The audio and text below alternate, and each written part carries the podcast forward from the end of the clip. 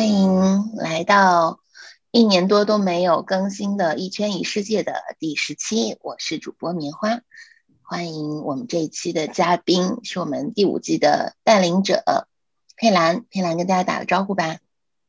Hello，一圈一世界的朋友们，大家好，我是佩兰，很开心能够来录播客。嗯，看佩兰脸都红了，是激动了吗？对，虽然播客里面只有声音露出，但是 还是会，嗯，很激动。嗯，佩兰好像这是第一次录播客，是吗？对，是的。然后，但是我是一个深度的播客听众，平时就播客还占据我蛮多时间的感觉。嗯，是。之前我们刚刚认识的时候，好像也也有聊过，就其实刚认识是来参加 Circling 的一个封闭圈嘛。嗯，然后参加封闭圈之前，呃，也是沈爱玩彩的听众，是吗？对，是的。最开始是从 Steve 那边。听到了他和 Jazz 的串台播客，然后才去到 Jazz 那边的。嗯，然后最近他跟 Jazz 又有一个串台播客。对对，那有些时候就觉得播客的这个圈子好像就会无形中帮忙筛选来参加一些活动的人，嗯，就有一种同类同频相吸的感觉。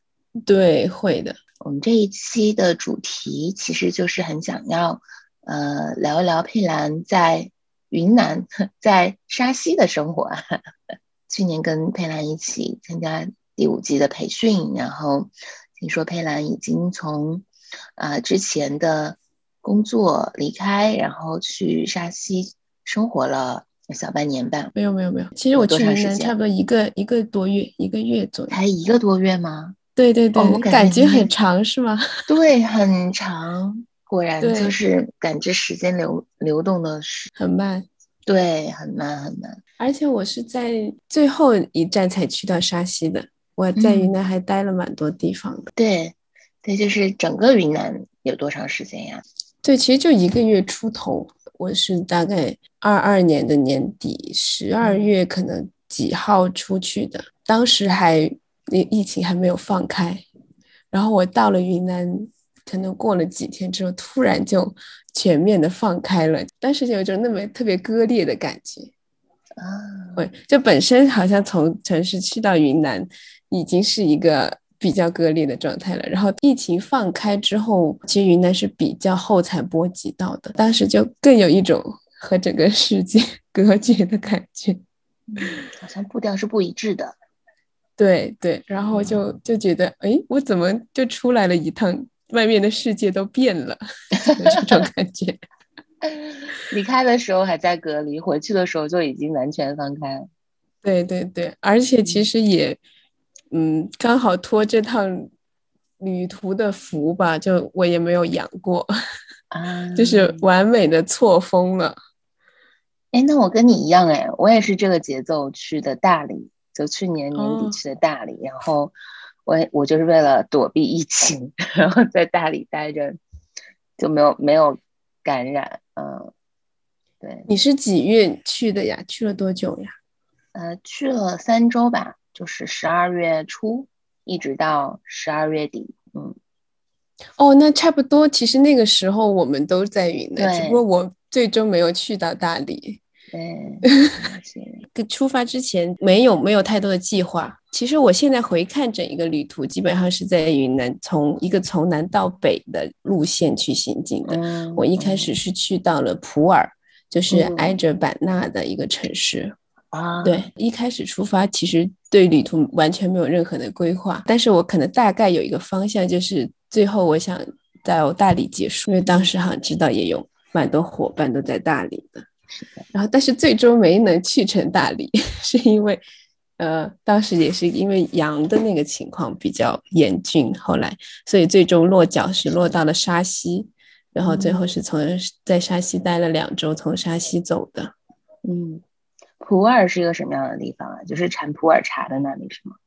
对，是的，而且它其实目前也是中国国内最大的咖啡产地。嗯，我最开始去普洱是。呃，当时我有一个也是一个播客认识的朋友，就又说回到播客了。他当时在普洱一个咖啡庄园，可能做两周的义工，这样他去的时候，他就有跟我说，在那边待了可能几天，他就跟我说那边的生活特别的舒服，很好。然后我当时就就很受吸引，就会想去，而且。当时我的一个情况是，呃，我是刚从广州离开嘛，在彻底放开之前，广州有一段时间疫情还很严重嘛，会有风控啊什么的。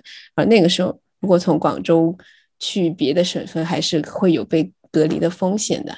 然后我是正好在从广州离开，好像那个时候是七天吧，就可以解除掉你行程码的那个信息了，所以就刚好广州的那个。那个行行程码去掉之后，我就去了云南。当时是因为那个朋友在普洱嘛，而且我自己就我很喜欢咖啡，我也是咖啡的爱好者，就 很喜欢玩咖啡，所以就对咖啡庄园很有很向往吧，就很想去。然后又觉得在山里面很舒服啊，很自然的那种风光。当时就所以先去了普洱，就其实是去找我那个朋友，但是他当时。已经结束他的整个义工的那个呃过程了，可能他就在那边多待两天，就跟我一起玩两天，然后就准备大家又去不同的目的地。所以我这趟旅程的起点是是这么一个契机，去到普洱，对，但是没有任何后续的规划，包括要待多久啊这种。当时就就是觉得比较好的是这种，好像没有一个没有期限的。旅途会会一下子让你放松下来很多，这是最放松的那个点。对，去到普洱之后，头两天我还跟他在咖啡庄园住了两天，还蛮舒服的。普洱是一个比较安逸闲适的小城，我觉得还挺适合去旅居的。其实我觉得，而且它在冬天，因为它在云南的南边，它在冬天的时候气温会比较高，会更暖一些，就不像大理可能比较冷。是的，大理的冬天太冷了。对，但是普洱又不像，因为它挨着西双版纳嘛，西双版纳又是一个很热门的旅游目的地，所以会有一些嘈杂呀，或者说非常的商业化呀。就普洱又没有这一些，是它的自然风光、地理条件其实是蛮不错的。版纳差不多。对对对，它的温度跟我是飞到版纳，然后坐高铁去的普洱，大概只有四十分钟就到了，所以很近。哇，那好。好，这样的话解完美解决了我的一个问题，就是在大理生活怎么度过大理的冬天，就可以去普洱。对，其实我在普洱当时在民宿认识有一个姑娘，她其实就是一个旅居的状态，然后她就说天气冷的时候就来普洱，天气暖和了就回大理，就是这种，就是像候鸟一样的生活。嗯，咖啡庄园是什么样子的？嗯，咖啡庄园其实普洱有有好几个咖啡庄园，有一两个是已经之前他已经在做一些这种文旅相关的项目，所以会比较知名一点的。然后我去的这一个呢，相对来说其实没有那么知名，它其实是。刚刚开始要开始打造自己的品牌吧，大概是这样。我去的那个季节正好是咖啡果收收成的季节，就他们已经刚好收了咖啡果，再开始做一些处理的，在晒呀或者日晒呀水洗，在做这些处理了。你就可以看到日晒水洗。对对对，你可以看到那个就是咖啡豆在在那里晒着什么的，就嗯，然后看到那个新鲜的咖啡豆还觉得。蛮奇妙的，因为之前接触的都是经过处理、烘焙之后的了。对，有一次我看，我记得我们在那个山上逛的时候，庄园主就摘了一棵树上的咖啡果，就直接让我们吃。他说：“你可以嚼一嚼，就它的那个果皮就是有很多胶质，而且很甜。”嗯，那是咖啡果的那个皮是甜的，还是那个果子它就是甜的？就我们平时看到那个褐色的部分。不是，是它的果皮，就它的果皮是很厚的一层，它里面还有果胶，是有胶质的，然后水水的，就你吃起来，就外面那层就像水果，也不是像水果，但是它可能，嗯，就是你嚼一嚼会嚼出它的那个质感和甜度。对，反正我也是第一次第一次 看到，觉得还所所以咖啡是它那个咖啡果的核是吗？对对，是里面的核，就是果皮都会把它去掉的。就不同的处理方法，好像就是有一些是会先把果皮去掉，有一些是会连着果皮处理完之后再去掉。咖啡庄园的话，其实就是在山里面，它附近普洱还有一个那个森林公园。我在普洱的时候也去那个森林公园稍微逛了一下的，有一些野生动物啊什么的。你这么说，我对云南的去旅游又有了兴趣，因为之前之前大理人太多了嘛。嗯嗯嗯，其实我在这趟去之前，我对普洱就完全没有什么认知，可能只是知道普洱茶，然后对这个城市就完全不了解了。我其实也蛮喜欢喝茶的，所以在普洱的时候有认识一个姐姐，她可能自己是做一些茶的这方面的生意啊，就去她店里喝茶啊什么的，品鉴各种茶，对云南的这个这个茶的那个。了解又多了一点吧，他们其实也不光产普洱茶，也有一些别的。我其实还挺好奇你是怎么通过播客认识这个做义工的人的。哦，其实就是之前我们都是 Steve 说的听众，啊，可能是线下活动什么的，是吗？对对对，好像是二零年吧，还是二一年，我有点忘了。对，线下活动的时候认识的。你这么一说，也让我想到了我在北京参加 Steve 说线下活动的时候。确实是挺多听众，大家的频率是很相似的。我还记得，我突然想起来，那会儿我在 Steve 说，还问了他一个问题，我说，我其实也很拥抱性感，但为什么我总觉得我的外表穿着就还是像一个小女生，就是那种性感的东西没有办法表达出来？哦，对，那一期是 Steve 说和 Alex。Alex 绝对是个妞，他们俩在一起。哦哦对对对，因因为 Alex 就很性感的嘛，对，性感的感觉。但我已经忘了他们他们是怎么回答了。嗯，我也一直看 Alex 的视频。嗯，是是是。嗯，那那说回来，这趟云南之旅，就是嗯，最开始我们俩认识的时候，其实是在 Circle 的封闭圈里面认识的。封闭圈就是我们有固定的。六个人加两个带领者，八个人吧，差不多。嗯啊，然后呢，我们会每周在线上碰一次，然后是用 circling 的形式，大家来更多的感受当下。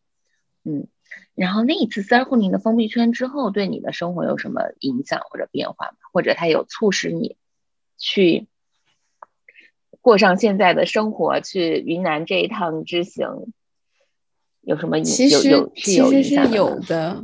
我觉得更多的影响是潜移默化的吧。嗯，我记得当时我们是，我们是在二一年底，对吧？二一年冬天的时候。对，哇，都已经过了一年多，一年半了。对对对，我现在那天我突然回想起来，发现原来过了这么久。对，就是当时在封闭圈里，给我最大的一个感受，其实是一种陪伴的感觉吧。因为每周是固定的伙伴，那种陪伴，然后就会让人很有力量那种感觉，嗯，会有一些支持，就更深入一些的。因为大家在圈里面的时候都非常的敞开，嗯嗯，然后通，然后那次圈其实里面好多伙伴也都是。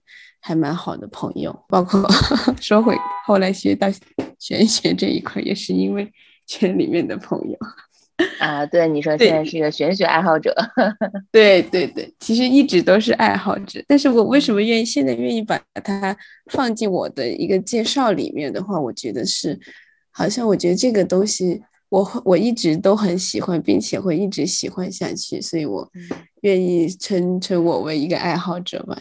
对，就包括像之之前其实写自己的介绍的时候，会有一些可能过去的一些经历啊，工作方面啊，或者其他方面。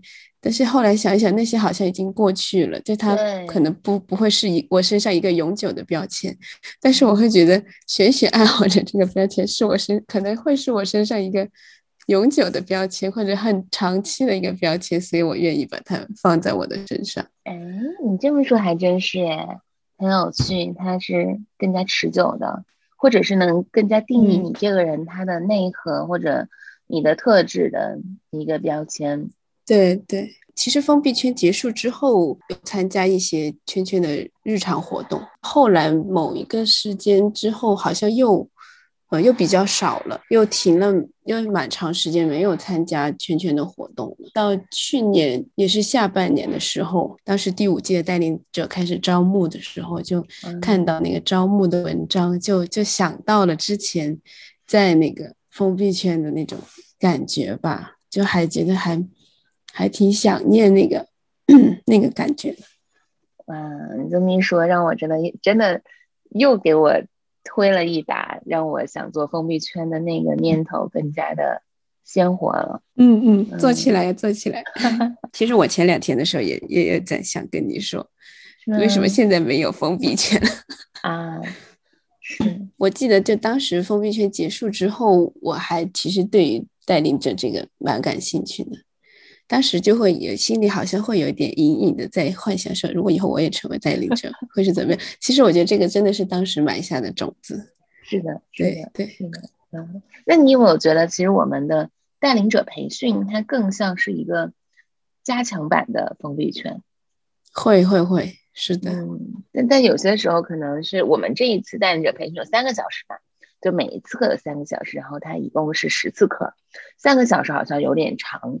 就是到了第三个小时，大家都有点累了，对，对，就有一点有点过载了，所以我们也在想，下一次可能还是还是两个小时，嗯，或者是就再修改一下形式。然后封闭圈我们就是两个小时，然后每周的晚上，呃，更多的是直接的跳到这个游泳池里面去游泳，直接去感受这个陪伴还有力量。嗯，封闭圈是更加偏阴柔一点的。更多的承托一点的，所以，所以我我理解就有点像中医，他给你的那些东西是，就是润物细无声的感觉。但是带领者培训可能它确实就是有一些更阳性的力量，对对对，更更刚一点的啊，就有一些规则的那些部分，就会偶尔会有点累的，嗯。而且我记得我们这一季带领者培训的。招募的时候就有说是一个阴和阳的哦，对，阴阳兼采，对对对，是有这个主 题。但是这里我我想要再多多聊一点，就是其实最开始 Jess 写的招募的文案是是从技术角度，就是他特别想要更多的写技术角度，然后我就我看见之后我就特别不舒服，我就说不行，不能只有技术。但是，但是到了现在，我又觉得，嗯，技术真的很重要。就它确实是一个简单的，可以，呃，明晰的，可以让人把这个容器和框架搭建起来，设置一个边界。尤其是在线下圈的时候，嗯，确实有这种感觉。嗯，是的，对。刚刚说到封闭圈，你说的就是每周有那种陪伴的感觉。那对于你来说，刚刚参加完封闭圈，再去参加常规的线上活动。会不会觉得就是人每次都在变，好像就是没有固定的那种人，会有一种缺失感，会吗？嗯，缺失感倒谈不上吧，不是来自于我觉得每次会变，但当时其实我记得。那个预约每周的活动好像是要稍微抢一下的，然后有的时候会有预约不上的情况，这个时候会有缺失感，就就可能你不会每周都可以参加一个圈这样子，这个时候是不是就很想自己当带领者？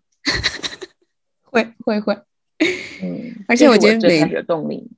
哦哦，每次不一样的人的话，其实会有一些更新奇的体验吧。嗯嗯，是的，而且其实就是参加的圈多了，也会发现每个圈都不一样，也不一定说都都是特别想象中的那种特别流动啊，或者特别好，就是有一些的时候就会出现一些可能卡顿啊的情况。嗯，但是就就是另外一种方式吧，感觉是更多的去经历不同的那种状态。回到你刚才说那个封闭圈为什么没有做下去，可能也是因为那会儿。去年也算是我自己一个成长和蜕变的年份吧，二零二二年。嗯，其实之前，呃，它好像是在一个螺旋式的上升和就不断的有有下降，也有上升，也有下降有上升的阶段。去年做完封闭圈之后，呃，我自己好像就是跟我们跟团就是跟我们团体里面的有小伙伴也会有那种呃碰撞吧，有碰撞，有有一些冲突，然后嗯，我自己好像看到我自己你有一部分嗯被打开被放出来的那个部分，所以就很想去看一看他们到底是什么，所以去年其实没有做太多的事情。然后可能也是在跟自己身体修复的过程里面，嗯，在慢慢的去积累力量。嗯，我去年更多的是在在做针灸，所以就没有太多的去做这种封闭圈或者是 circling 的事情。嗯，甚至我去年之前有一个医生，他说他是说你这个身体就是小姐，呃，小姐身子丫鬟命，你就不要去干活了，好不好？那 我说，可是我很喜欢做这些事情啊。他说，那我就管不了你了，那我就医不了你了，就好像是那种医生，你都不听，都不谨遵医嘱，那医生还医你干嘛？对啊，他因为他他觉得冥想很消耗能量嘛，你需要很有意识呀之类的。嗯，然后后来在去年的七月吧，我又找到另外一个门派的针灸，然后那医生他自己也是，呃。会打坐，会冥想啊之类的，所以我们俩有更多的交流，嗯，然后在去年，去年十一月份，我自己的身体就已经恢复到一个挺正常的状态，嗯，所以今年可能会做更多的事情，嗯。嗯嗯，对，是的。其实你说到二零二二年，我后来回想，我也觉得二零二二年是我转折的一个年份，嗯，而且二零二二年，我觉得对我来说就是蛮割裂的。就是从从嗯，我是十一月份离职的嘛，嗯，然后当时离职其实是一个失业，就是被 优化，被优化，对对。但是其实，在那个节点之前的一小段时间，我自己会有越来越明显的觉得说，可能在考虑说什么时候要离开的这样一个在思考了，只是可能自己没有那么决断，或者一下子。能够做这个决定，当时就会觉得啊，好像突然解脱了。其实真的，你刚离职的那个状态是，就觉得好像是老天爷推了我一把那种感觉。嗯，包括后来跟身边一些朋友还有家人去聊到那个那个时候的时候，都会觉得可能真的是就是宇宙推了我一把吧。嗯 嗯，对。当时，而且那个时间点就。正好是在我们带领者培训的一个中间的时间段，然后后面每周上课的时候，大家就发现我好像总是在户外，在一个阳光明媚 的地方。对，是这样的。怎么说？宇宙推了你一把？嗯，就我可能包括在这之前，我自己的性格中会有挺多比较犹豫的部分，就会很容易陷入一个纠结吧，就。因为其实当我们面临一个选择的时候，基本上就是每个选项都是有好有不好，有有未有很多未知的东西。然后，但是你就从操作上来说，你只能选选择其中一种，你不可能把所有的都去体验完。然后，所以每每在做选择，就是你一旦做出了选择，就意味着你一定可能放弃了一部分的东西。然后以前的我可能有的时候就会很想要什么都要吧，会所以在在做选择的时候会很难去做决定。然后现在的话，然后当然后所以当时就是离职这件事情，相对就是我是相对被动的，但是就不用自己去费力的做这个决定的那种解脱感，就是好像而且其实是你想要的。对对，其实是我很想要的，并且就还会有离职的补偿，就是好像从经济上来说也没有亏。对，刚离职的时候其实是一个比较突然的状态嘛。当时我每一周会在进行的一个是这个带领者的培训嘛，还有一个就是当时在学的一个玄学的课程，就也是每周一次。对，所以。我一其实一离职完之后就觉得哇，我有大把的时间去学我感兴趣的东西了，而且当时那两个课程给生活中有一个锚点的感觉吧，就是你的生活还是有一些东西是不变的，对，就是离职这件事情，并没有说一下子把你的全部生活都给打散了，嗯，你还是有一些自己那个主心的主心骨的部分，它是一直在那里的。然后这这两个部分，其实就在那个时间给到我很多的支持吧，我觉得，嗯，就没有说让我觉得好像生活一下子就变了或者怎么样，反而是觉得哇，有有很多的时间可以去做自己喜欢的事情，去去投入到自己感兴趣的事情当中，就无缝衔接了一下。对对对，当时很很快速的，还有一个决定就是一下子离开了。之前生活的城市嘛，这个的话，之前其实是没有太考虑到这件事情的，嗯，好像就是发生在离职之后，我我想了一天一晚上吧，就觉得我和这个城市的缘分好像就到这里，目前这个 阶段，觉得好像可以和他分手了，就会有这种感觉，嗯，所以所以是很快的就就决定离开当时在的地方。特别巧的就是，呃，那段时间广州的疫情是比较严重的。在我离开广州的大概过了两天吧，我所在那个小区就被封了。当时我我身边朋友就说：“你跑得好及时啊！”对，所以你是很安全、很顺利的去到了云南，然后去到了普洱。对，没有，我是先回到成都的。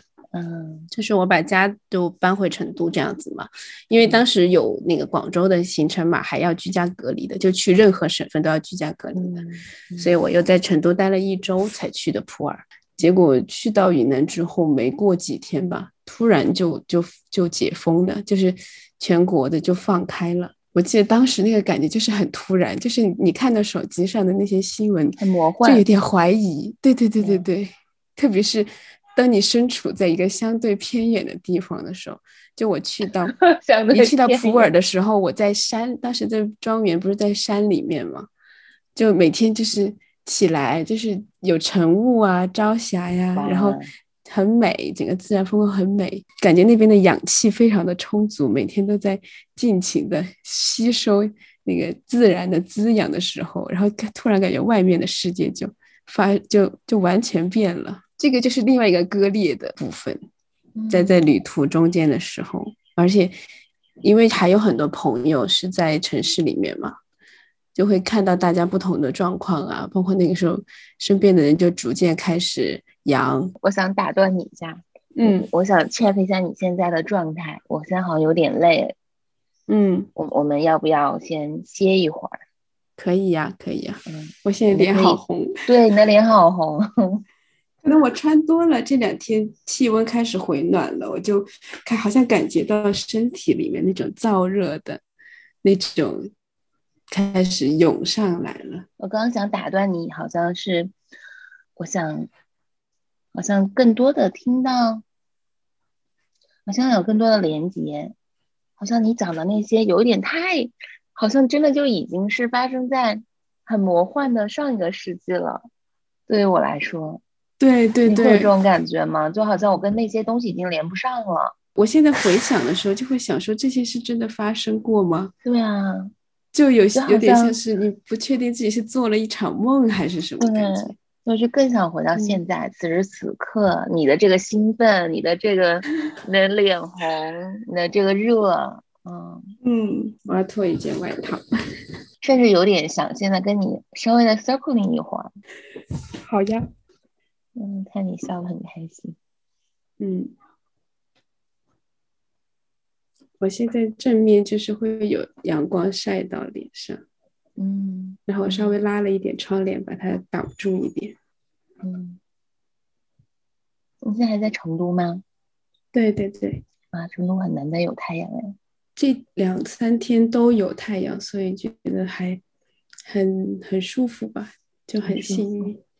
对，就成都人都是大家在开玩笑说是像向日葵一样，只要有太阳出来，就一定会去跑。对对对，嗯，我现在的背有一点点的板着，稍微有一点点疼。你那边呢？你的身体有什么感觉吗？现在？我现在好像。一下子缓了一点下来了。嗯，刚才就处在一个很感觉有火在往上窜的样子，就是就是有种那种燃烧的感觉。现在好像我脱了一件衣服之后，给到自己几个呼吸的话，会慢慢的，现在就好像回到现在一点。嗯。其实我现在，你那天说要聊一聊云南的那段经历的时候，我一我现在再去回想的时候，又觉得好像过了很久了。嗯，对对，就有这种感觉。其实就是上周，就就我回想去年年底在云南的那段时间嘛，就会觉得好像又回过了很久。然后当我去去想想回想的时候，就会有一点。又又进入到当时的那个状态，嗯嗯，你深呼吸了一下，嗯，我刚刚深呼吸，突然就是想到了在那段旅途里面，我觉得很重要的部分就是认识了新的朋友，并且他就是其实从那个时候一直延续到现在的，嗯，对，所以就会稍稍会把现在和当时的经历又又连上一点吧。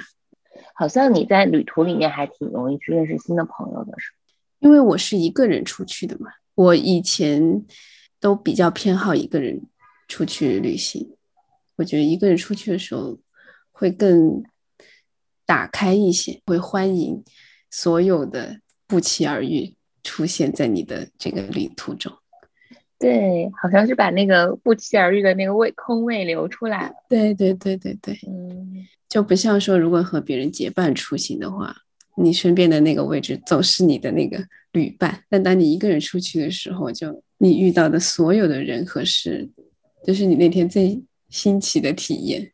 嗯，而且其实我像刚才说去云南那一趟没有计划嘛，后面的旅程一站又一站，一站接一站是怎么发生的呢？其实就是跟。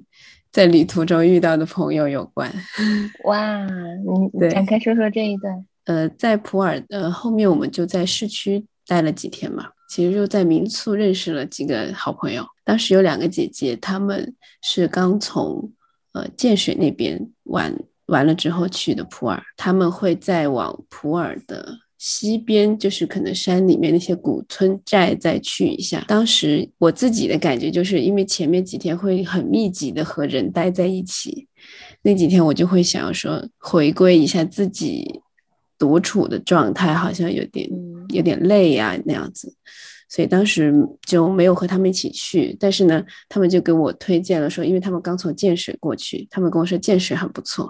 然后我在那之前，我根本就不知道建水是什么，建水立角，我我都完全没有听说过这个地方。然后它其实是是另外一个古古镇吧，在云南的那个应该是红河州，稍微靠近玉溪那边。呃，然后他们当时还跟我说，就他们在普洱那边再玩几天之后，最后他们。会去微山待一段，待几天，因为他们在微山有有朋友在那边，然后他们也跟我说微山也很不错，因为他们之前也去过好几次，他们说你你之后可以。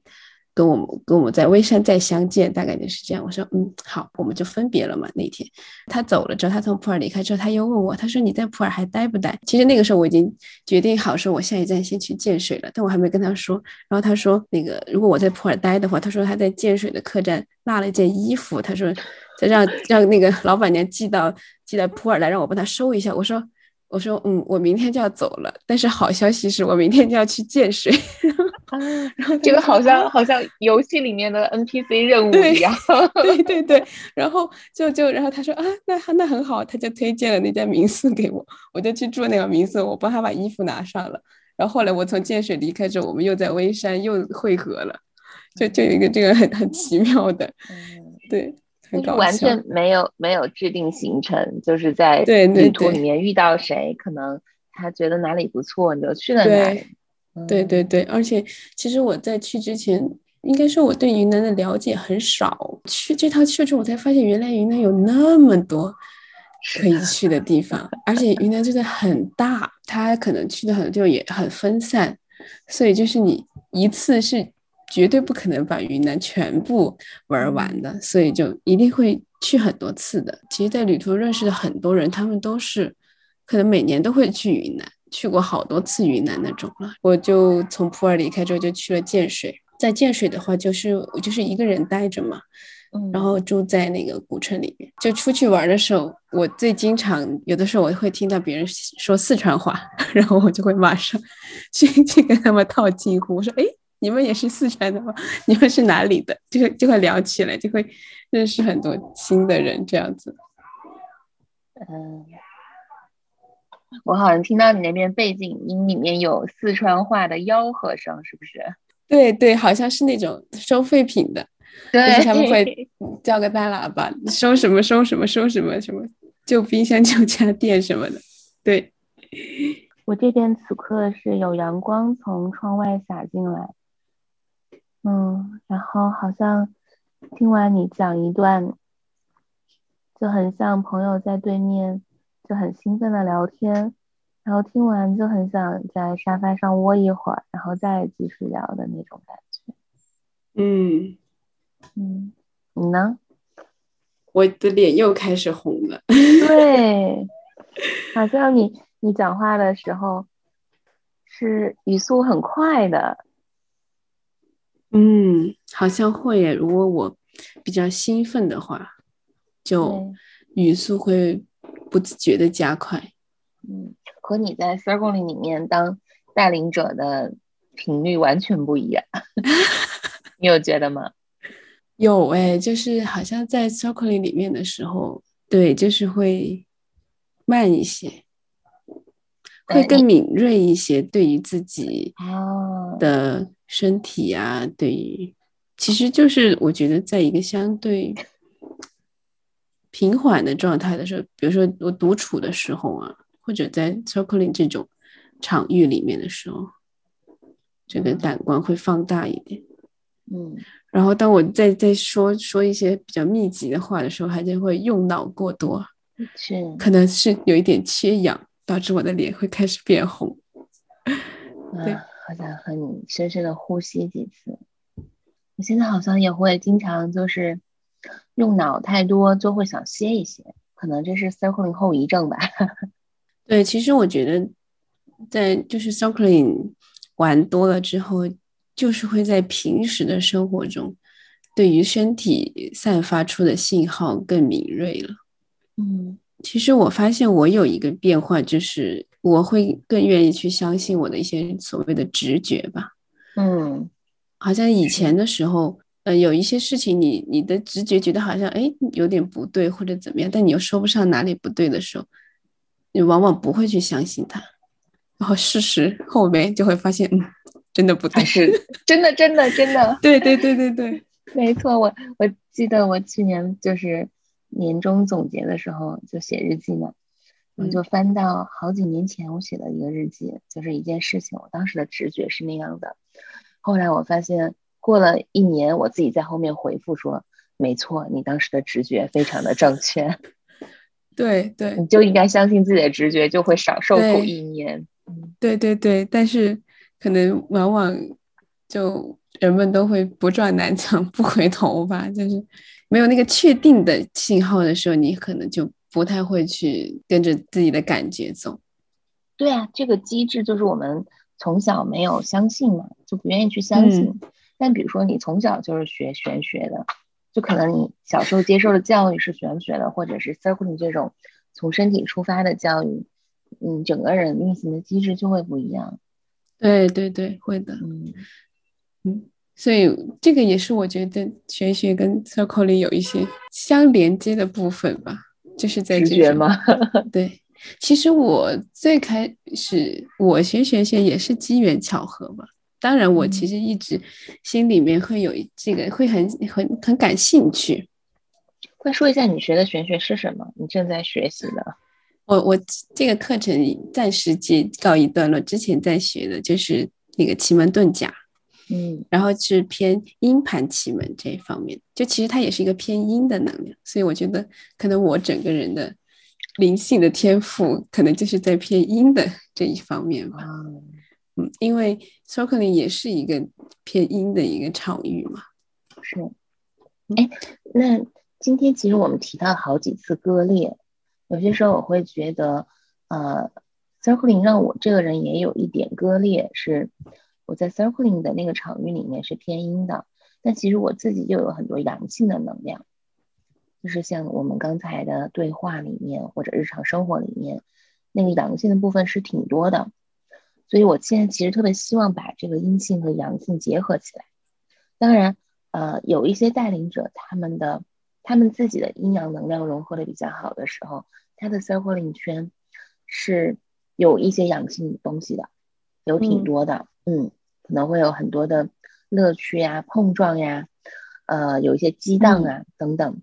甚至我们在最开始玩 circling 的时候，可能借 style 圈就是有挺多碰撞的。不是像现在这样，你侬我侬，大家说你侬我侬，这样的和睦的感觉。嗯，这一点让我觉得好像还挺想去突破的吧，还挺想去探索。嗯，我不知道你有没有这种感觉。嗯，其实会有。然后我这嗯最近几次的圈里面就会遇到特别新的新人参与者。那那种就是对方的就会有，我会发现会有一些比较阳的能量进来，嗯，所以会给这两这最近几次给我的圈里面体验就就还蛮蛮不同的，然后也是我很想继续去探索的吧。会有哪些不同？会有一些感觉好像比较莽撞啊，或者说很有活力的部分，嗯，就好像之前大部分的圈里面大家都比较 peace，会有这种感觉，或者说。嗯，大家会会享受某一些一些沉默的时刻啊。最近遇到的新人就会在沉默的时候，他就会问带领者说：“现在，对我我或者说，呃，我应该怎么办？我不知道我该不该 说话，或者是对，就会蛮有趣的。其实我突然脑补了一下，在大家很熟悉的情况下，也会有这种沉默的时候。其实我想说话，我其实也挺想跟大家玩的，但可能大部分人在沉默。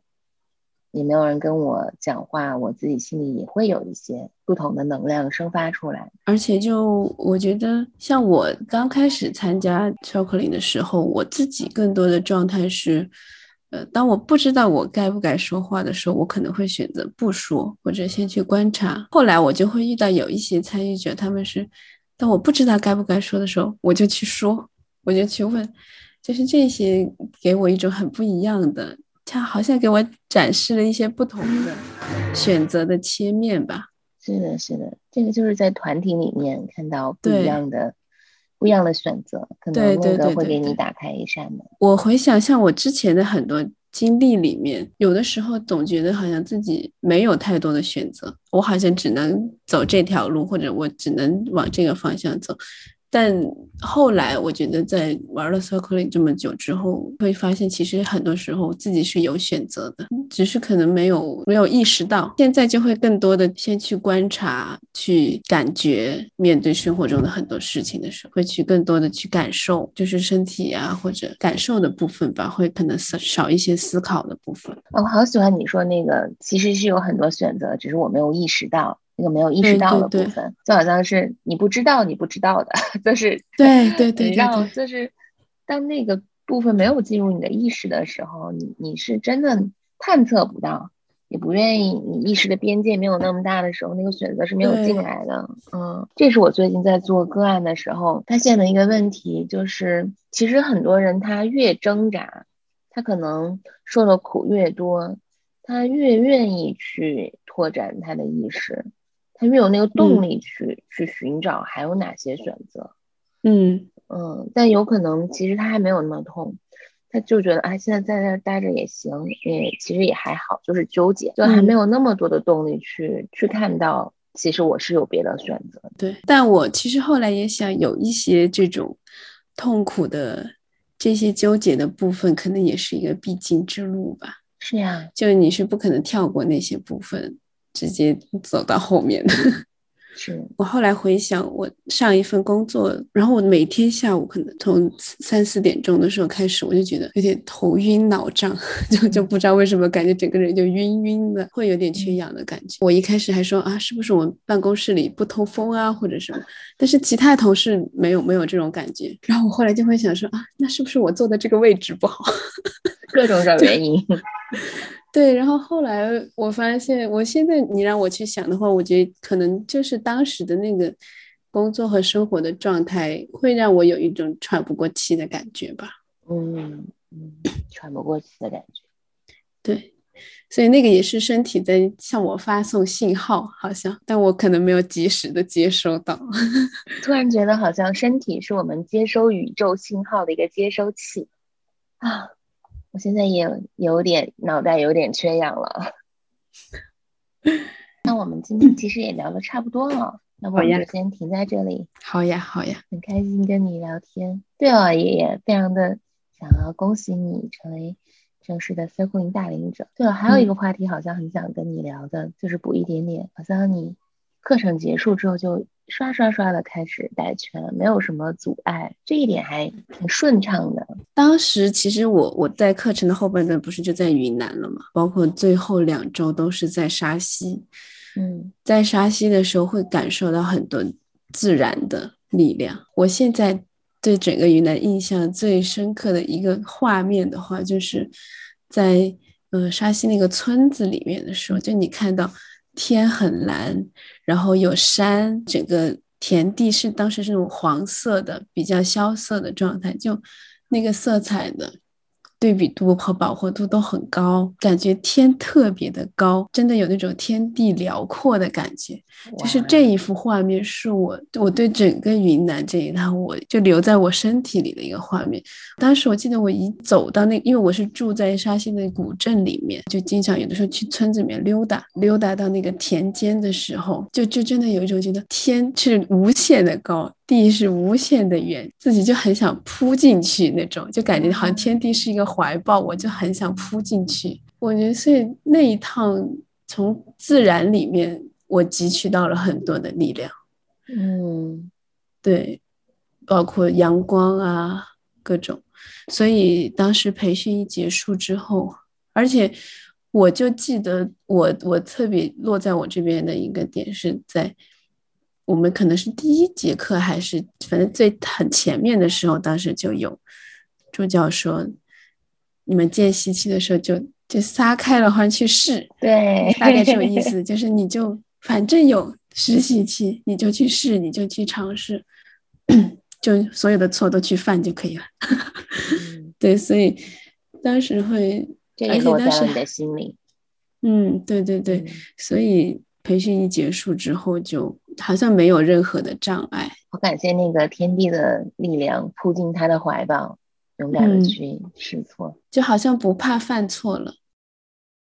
而且，其实从我这一次离职之后，我自己也在寻觅更新的一个生活状态嘛，也不是说更新，可能更适合我的，因为我之前大概。经历过两种工作的状态，就对于我来说，生活工作的这个融合或者这个平衡，在我之前的两段工作经历里，都一直是困扰我的一个问题。就我尝试过，从一开始是其实基本上被工作占据了生活，然后去见缝插针的享乐。到第二种状态是一个生活和工作相对割裂的状态，因为你每天朝九晚六很固定啊，那你工作时间就工作，还有非工作时间我就绝对不去想工作的事情，又很割裂。后来就发现这两种状态都不适合我，然后当我这次离职之后，我就决定说，那我先去生活，我先去找到自己生活的节奏，然后我再见缝插针的把我的工作给塞进去。就就可能这样才能迎来一个对我来说比较平衡的融合的状态吧。嗯嗯，那我们期待你这第三次实验的结果。嗯，我自己也也很期待。哇，好喜欢最后这一部分，听完也非常的有力量。嗯嗯嗯，所以现在就是就不去想太多，让那种进天地的怀抱。对对对，然后让自然的能量引导我前行那种感觉吧。嗯，就有些东西真的自然而然就就会出现。我觉哇，得我们这期播客的名字就叫“让自然的力量引导我前行”。好，那我们今天就先这样。好呀，好呀，谢谢拜拜棉花，拜拜